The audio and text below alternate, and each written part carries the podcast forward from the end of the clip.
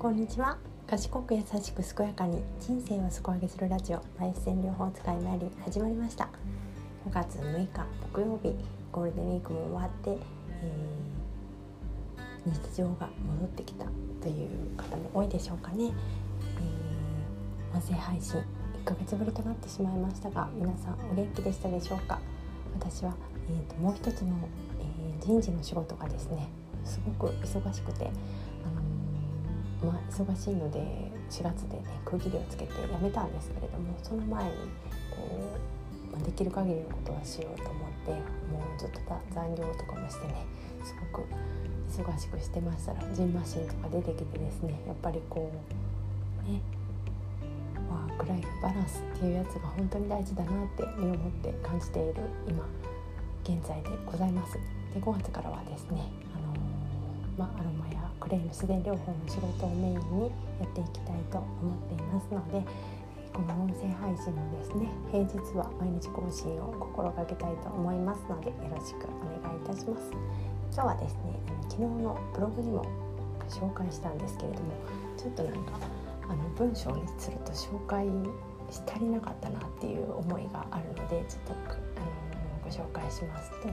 ちょっと前にですね吸水ショーツというなるものを試してみたんですね。吸水ショーツっていうのは、まあ、ショーツサニタリーショーツなんですけれども、えー、サニタリーショーツのあのショーツをつける部分がですねもうすでにあの吸水パッドが入っていてうんまあ言うたら大人のおむつなんですけどおむつって言ったらあれかうんまあ、大人のトレパンみたいな感じなんですけれどもね、まあ、そういうとあの身も蓋もないしちょっとあれで残念な感じってか思っちゃうんですけれどもやっぱりねこ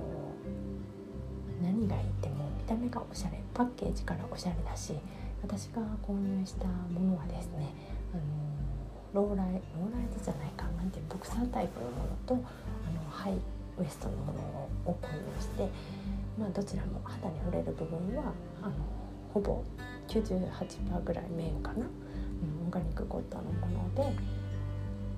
うん、サニタリーショーツとしてもかなり履き心地がいいし、うん、サニタリーショーツをつけなくてもまあすごく多い日以外は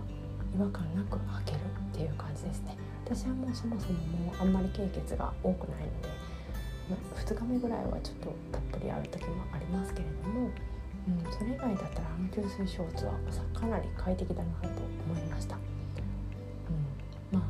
あねまだまだこうすごく量がある方はちょっと心配かもしれないですけれども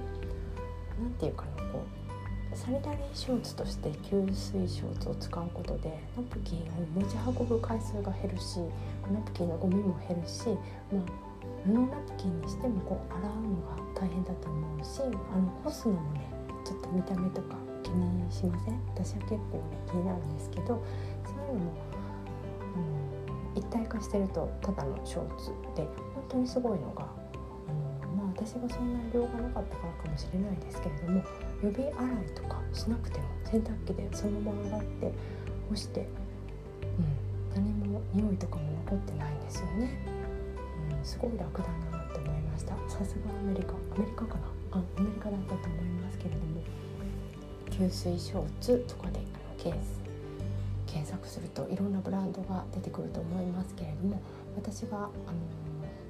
購入したブランドのものはコットンオーガニックコットンとかをね取り扱っているのでとってもいいなって思っています。モーディボディっていうブランド。とリロバかな、うんリロバっていうブランド。またあのブログのリンクを貼っときますけれども。その2つとってもいいなと思います。ので私も今娘が小4でですね、まあ、これからね生理の生活も迎える時期がそう遠くない間に来ると思うのでうん購入してあげたらきっと生理の不快の何割かは和らぐんじゃないかなって思いました。新しいものに目を向けずにこうやっていくともったいないなって思ったことですね、うん、去年ぐらいからねこの吸水ショーツの存在はしてたんですけれどもどう考えても不衛生だろうっていうこう頭が先行しちゃってですね、ま経血をまあ、ナプキンと一緒っちゃ一緒ですけどそれをこう取り替えないでずっとショーツの中にあるっていうのがすごく不衛生な感じがしたんですけれども、まあ、量もコントロールできるぐらいになってきてたらやっぱり快適さの方が勝つんじゃないかなって思って、試してみるべきだなって思いましたね。であの不快がなくなると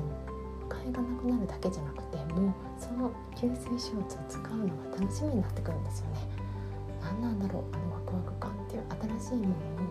試すっていうのは好奇心がすごい満たされるしそれを誰かに話したいってなるしでもなかなかこうそんな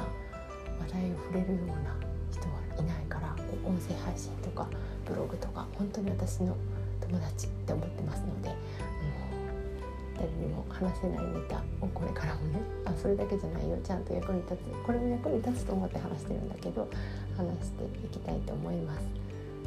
うん、流水ショーツなんか名前がもうちょっとね日本語でいい名前ないかなって感じがしますよね大人のおむつとかダサいし、うん、大人トレパもっとダサいし、吸収ショーツ吸水ショーツ吸収ショーツなんかどっちにしてもなんかあんまりあんまりな感じよね、うん、外国のなんかそのメーカーさんの説明文とかをちゃんと英語で読んでみてなんかいい名前があったら、ね、それをこう日本語でも売っていったらいいんじゃないかなと思います。私がねなんか見つけた比較サイトみたいなのがあって吸水ショーツを8種類か何種類か試した方のあのライターさんの記事が載ってたんですけれども吸水ショーツって書いてて吸水吸収なんかどっちにしても嫌だなってちょっと思っちゃったんですけれどもなんかこれじゃあ良さが伝わらないんじゃんとかあね思いましたけどもっといい、うん、呼び方があったらなんか率先して読んでいきたいなと思います。だからね私は吸水ショーツ吸収ショーツ、うん、すごく賛成派になりました。多分ねナイロン製とかだとちょっと多分匂いとかもっと残るんじゃないかなって思いますね。うんどうなんだろうこう蒸れる感じがあるんじゃないかな。あの目外側中側かなこう中側の素材とか外側の素材とかそういう組み合わせをちゃんとね選んでいいものを選んだら、うん、使えるんじゃないかなって思いますだから経血コントロールじゃないけど、まあ、できるだけトイレで排泄はして、うん、排泄しない時は閉めなくてもいいと思うんですよね私あのあの経血コントロールの閉めるっていうのはちょっと違うと思っていてうんなんかねこう出すのを止めるっておかしいやんって思うんですよね、うん、出すのを促すべきであって。だからその止まってる時にわざわざこう実は閉めとけとかそういうのはちょっとねなんか違う気がするし。うん。まあ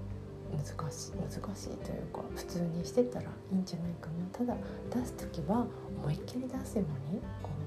う生きんじゃいって感じでやったらうんまあ誰でも経血コントロールしてると思うんですよね。それをちゃんとあの出し切っていると製品の日数とかも少なくなっていくのかなと思います。でもまあ生理の日数もねこう3日が3日が正常な生理ですとか4日ですとかいろいろなんか言い切っちゃってる方ね結構いますけど私は未だかつてですねもう43です。43でまあ12歳の頃に所長を迎えてからですね。もうほとんどずっと5日なんですよ。だからもう周期はいつかなんだっていうのはもうなんか私には私にはこうなんじゃないかなってすごく確信があるのでその何して終わるとかにこだわらなくてもいいと思うんですただ最後の方特にね出し切るっていうのを心がけていくと、滞りのない生活を送れるんじゃないかなと思います出し切るアイテムとしてはですねアイテムに助けてもらうなら、まあ、ヘラとかクレイとかそういうものを使うのもいいですよね。まあ、クレイ、ね、私の師匠のドミニク先生はその、えー、インブレのクレイパックを最近ねあの流行ってるらしいですけど私はまあ試したことないんでまたやってみたいなと思うんですけれども、えー、布ナプキンの上にクレイペーストを置いてそのまま、にインブって言ったらなんか嫌な感じだね。こう膣周りにパックするっていうらしいんですけど、まあ、それはね、まあ、ある意味こうすごくいいケアなんじゃないかなって私はあの理論的にはね思っています。でもなかなか試す機会がないのでまたね次の生理終わりとかにやってみたいなって思ってます。はいあ10分経った。それでは今日はこの辺で吸収吸水ショーツのご紹介でした。それではまた明日。バイバイ。